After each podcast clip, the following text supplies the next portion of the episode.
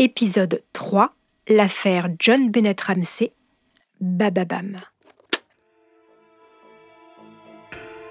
La petite John Bennett est décédée la nuit du 25 au 26 décembre 1996 dans sa maison de Boulder, Colorado. Depuis des semaines, la mort de la fillette fait la une des journaux et alimente toutes les rumeurs. Qui a tué cette petite reine de beauté de 6 ans, star locale et fille d'un millionnaire Sa mère, Patsy Son père Ou bien son grand frère? Les policiers sont persuadés que dans ce cluedo macabre, le coupable est un membre de la famille. Mais quel serait le mobile du meurtre? Alors que la police pense tenir son scénario, de nouveaux éléments vont venir affaiblir les théories des enquêteurs. Bonjour à tous, je suis Caroline Nogueras. Bienvenue dans Homicide.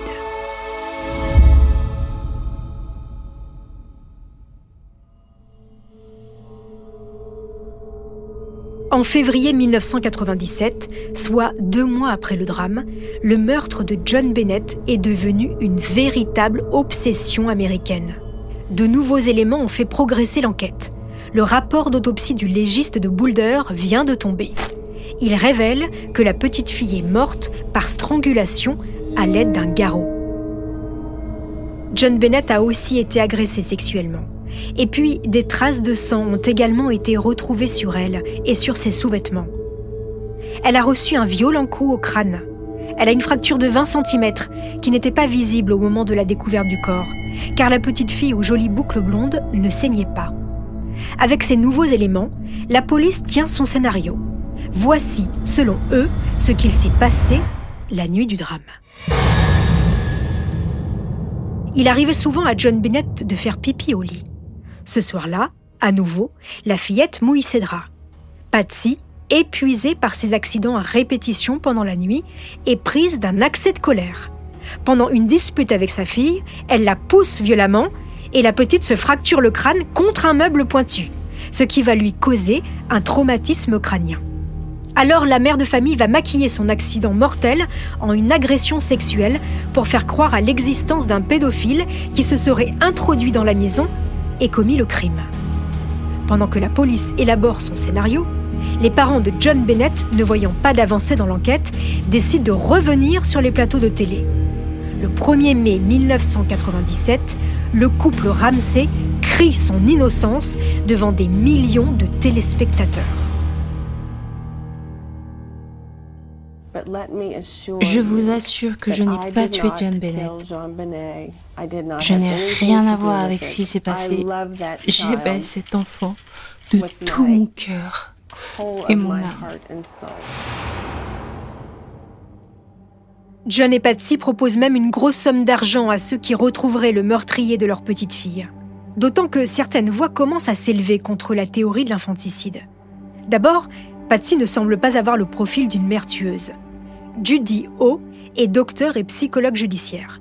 Voici son analyse dans le documentaire de la chaîne NBC, traduit sur RMC Story. Les mères coupables de filicide présentent des caractéristiques communes. L'une d'elles concerne la maladie mentale, car chez nombre de ces individus, nous avons décelé soit une paranoïa très développée, soit une psychose lourde. Mais Patsy semble n'avoir jamais souffert de troubles mentaux. Elle n'a jamais vécu de traumatisme ni de dépression postpartum. Et puis, de nouvelles expertises rendues par d'autres légistes vont mettre à mal la théorie des policiers. Quelque chose ne colle pas. Si la blessure à la tête avait été faite avant l'étranglement, la fillette aurait beaucoup saigné et elle aurait eu une hémorragie cérébrale. Or, ce n'est pas le cas. Et puis, John Bennett présente de nombreuses petites taches sur la peau au niveau du cou. C'est donc qu'elle était en vie au moment de la strangulation. Le coup à la tête a donc eu lieu après sa mort. Ce n'est pas un meurtre déguisé. Scientifiquement, ça ne tient pas. Mais les policiers s'accrochent à leur scénario envers et contre tout. En juin 1997, ils convoquent les Ramsey pour un nouvel interrogatoire. Cette fois-ci, les enquêteurs ont bien l'intention de leur faire cracher le morceau. Pendant trois jours, ils ne vont pas les lâcher. Voici un extrait de l'interrogatoire de Patsy, traduit sur la chaîne RMC Story. Ce petit problème était-il une cause de colère? Non, ça lui arrivait, c'était des accidents. Je retirais les draps et je les mettais à la machine, point. Imaginons que la petite mouille son lit. Vous êtes très en colère, la frappe est fort et là, c'est l'accident. Vous êtes très loin du compte. J'ai des preuves scientifiques. Je m'en fiche de votre science. Reprenez vos enquêtes, je n'ai rien fait. John Ramsey n'a rien fait. Et on ne sait toujours pas qui a fait ça. Cet enfant était ce que j'avais de plus précieux. Alors maintenant, arrêtez vos insinuations ridicules et trouvez le coupable. Faites votre boulot, bon sang. Je n'ai pas tué ma fille. Je suis innocente. C'est la vérité. Malgré des heures interminables d'interrogatoire, Patsy ne change pas sa version des faits. Elle n'a pas tué sa fille. Alors les policiers vont imaginer un autre scénario. Et si finalement Patsy cherchait à protéger quelqu'un? Et si cette personne n'était autre que son fils, le grand frère de John Bennett, Burke Oui, imaginons que Burke, du haut de ses 9 ans, ait tué sa sœur par accident après une banale dispute entre frères et sœurs. En 1998, un an après un premier interrogatoire, le jeune garçon est de nouveau entendu par les enquêteurs. Écoutez cet extrait de l'interrogatoire de Burke, issu directement des archives de la police. Tu as entendu tes parents parler? J'ai juste entendu maman devenir folle. Devenir folle Oui, enfin, comme vous le savez déjà. Tu es descendu pour voir ce qui se passait Non, je, je suis resté au lit. Et qu'est-ce qui t'est venu à l'esprit après J'ai pensé que peut-être John Bennett avait disparu. Mais c'est pas le genre de choses qui arrivent souvent. Es-tu capable de te souvenir de ce qui s'est passé exactement cette nuit-là? Je ne me souviens pas de tout, car je dormais. Je dors toujours très très profondément et je n'entends jamais rien. Les policiers doivent se rendre à l'évidence. Ils n'ont rien contre Burke. Les enquêteurs étant persuadés que le coupable est un membre de la famille, il ne reste qu'une seule personne qui pourrait avoir commis ce crime, c'est John, le père. Imaginons donc cette fois-ci que John ait eu des relations incestueuses avec sa fille. Imaginons aussi que l'une des agressions tourne très mal, au point que le père tue sa fille. Patsy découvre le crime et pour couvrir son mari, elle rédige une lettre de rançon. Le problème, c'est que rien n'amène les policiers et les médias vers des tendances pédophiles de John. Ni dans ses relations, ni dans son passé fouillé, ni dans son ordinateur, quelque chose laisse à penser qu'il aurait pu être un pédophile et un père incestueux. Non, cette théorie ne colle pas. L'enquête piétine comme jamais.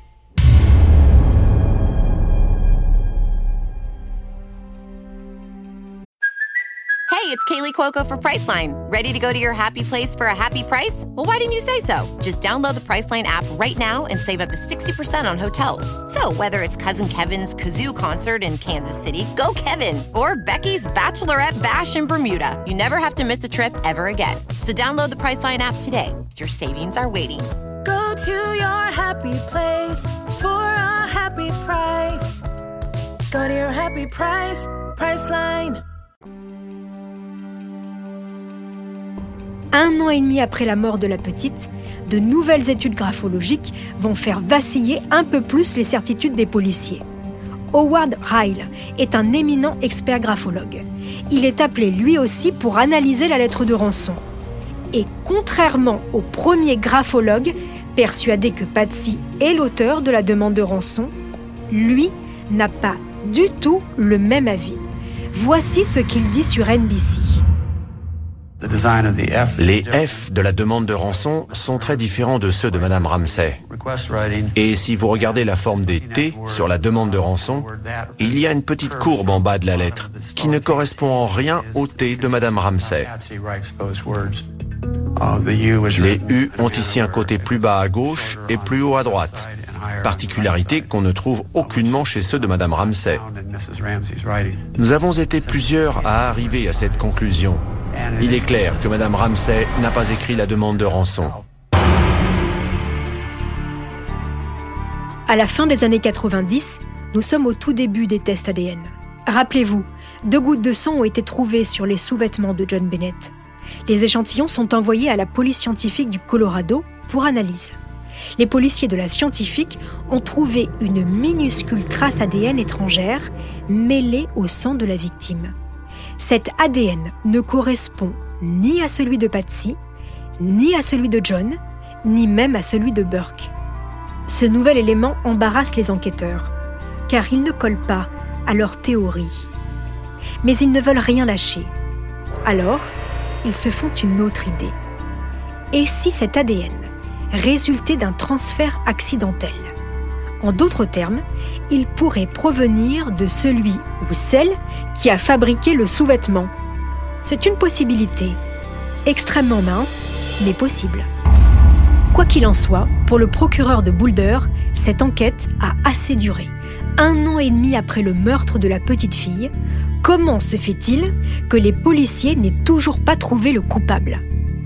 Il va alors prendre une décision qui va complètement changer la donne et réorienter entièrement l'enquête.